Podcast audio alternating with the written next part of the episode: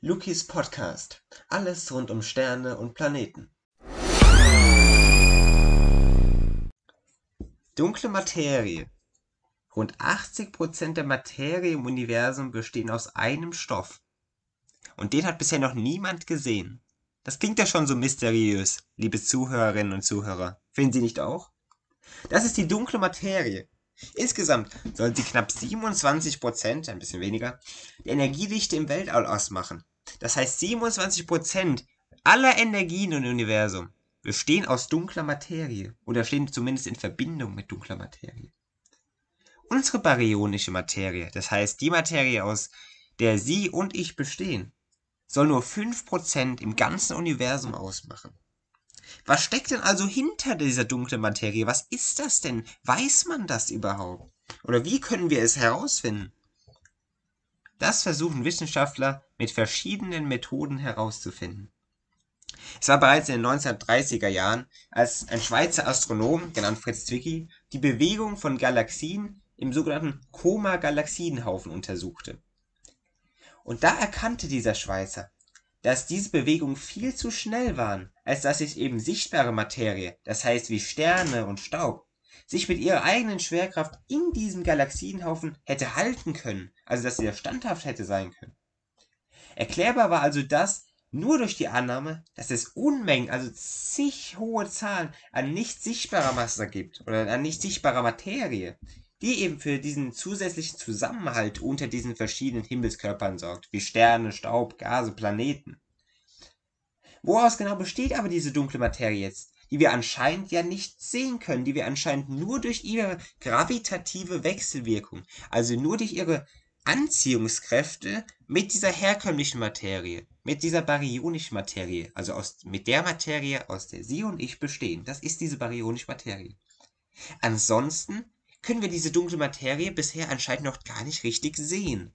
Das heißt, sie ist nur durch diese Wechselwirkung mit unserer Materie zu finden. So unter man suchte man Machos.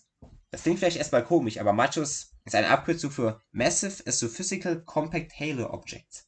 Das heißt massereiche, astrophysikalische, kompakte Halo-Objekte. Das klingt erst ein bisschen komisch. Aber dazu zählen beispielsweise braune Zwerge, aber vor allem schwarze Löcher. Doch diese beiden Begriffe kommen nicht als alleinige Erklärung in Frage. Es muss sich tatsächlich um eine völlig neue Materieform bei der dunklen Materie handeln. Schon theoretische Physiker schlugen bereits eine Reihe hypothetischer Teilchen vor, aus denen diese dunkle Materie bestehen könnte. Das heißt, Wissenschaftler haben sich ausgedacht oder haben sich Theorien überlegt, aus was eben diese dunkle Materie bestehen könnte. Das ist doch faszinierend. Einfach so? Kann man einfach so ein Teilchen überhaupt erfinden? Und man müsste da direkt einen Versuch erfinden, dass dieses Teilchen existiert oder wie man dieses Teilchen nachweisen kann.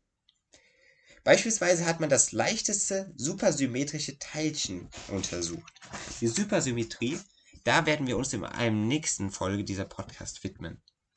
Das leichteste supersymmetrische Teilchen, das ist das Neutralino. Das Neutralino weist viele passende Eigenschaften auf. Und so ist es ein möglicher Kandidat für die sogenannten WIMPs. WIMPs sind, anders als Machos, WIMPs heißen Weakly Interacting Massive Particles. Das heißt schwach wechselwirkende massereiche Teilchen. Und das ergibt ja schon viel Sinn, denn wir haben doch gesagt, die dunkle Materie tritt in Wechselwirkung mit baryonischer Materie und zeigt sich nur dadurch. So, jetzt wird nach diesen WIMPs folgendermaßen gesucht. Verschiedene Experimentalphysiker verfolgen dabei drei verschiedene Experimente bzw. drei verschiedene Arten von Ansätzen, in dem, also mit denen sie eben diese WIMPs suchen und erkennen wollen. Es gibt einmal das Experiment in der Luft bzw. im Weltall dann später. Man nimmt nämlich an, dass sich zwei WIMPs, also zwei Weakly Interacting Massive Particles, also zwei von diesen schwach wechselwirkenden Teilchen, gegenseitig auslöschen, wenn sie aufeinandertreffen.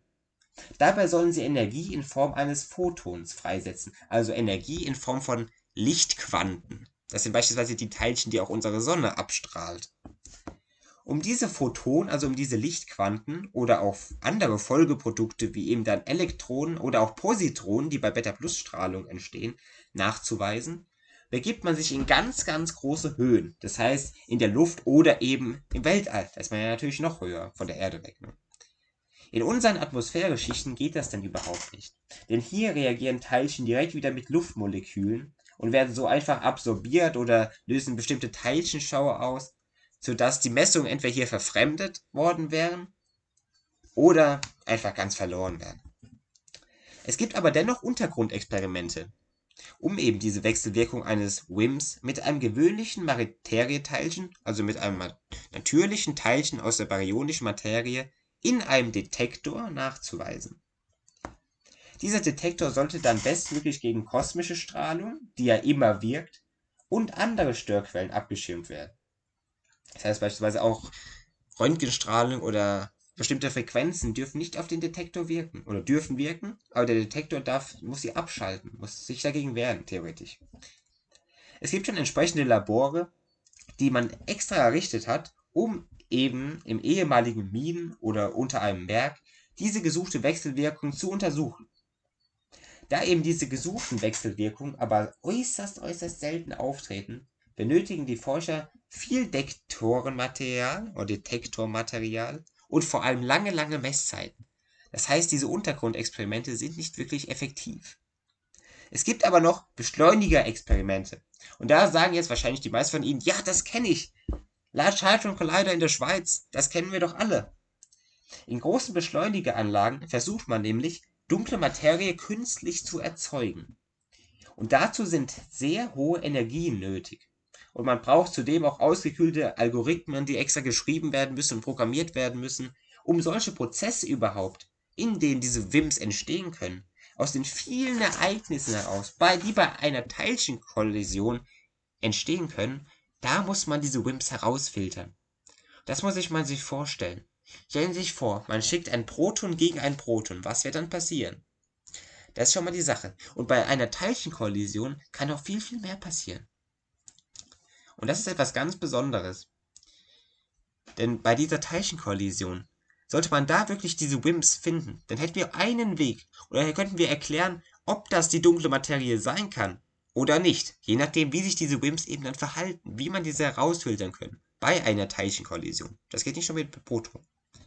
Ein typisches Indiz, also ein typisches Detail wäre dann hier zum Beispiel die fehlende Energie, da die WIMPs beim Verlassen des Detektors für diesen eigentlich unsichtbar sind, aber gleichzeitig viel kinetische, also viel Bewegungsenergie mit sich tragen.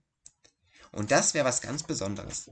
Das heißt, würden wir auf einmal bei einer Teilchenkollision feststellen, dass auf einmal weniger Energie als zuvor in diesem geschlossenen System, beziehungsweise dann später im offenen System, in diesem kompletten System, wenn dann weniger Energie vorhanden wäre als davor, dann wäre das ein möglicher Nachweis eben für diese WIMPs.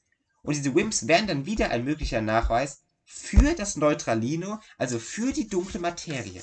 Denn nochmal um zurückzuführen, man nimmt ja das Neutralino an als leichtestes supersymmetrisches Teilchen. Und das haben doch theoretische Physiker, wie gesagt, vorgeschlagen als hypothetisches Teilchen für unsere dunkle Materie. Und hier haben wir den Bezug geschaffen. Von diesem Beschleunigerexperiment oder auch von diesem Experiment in Luft und All oder eben im Untergrundexperiment, was eigentlich wenig effizient wäre.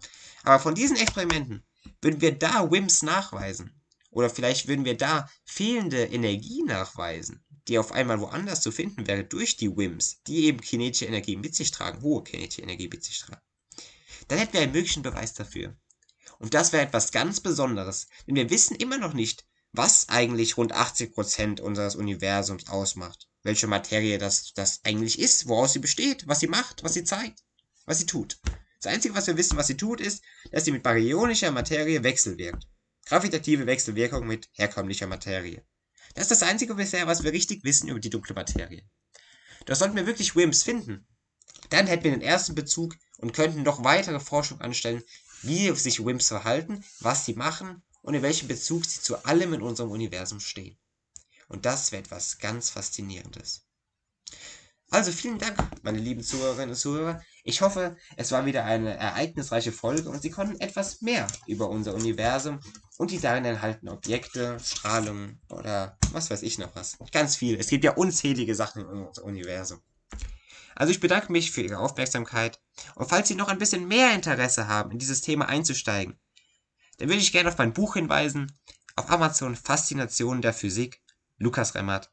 Ich würde mich sehr freuen, wenn Sie sich das mal anschauen würden. Bis dahin, vielen Dank.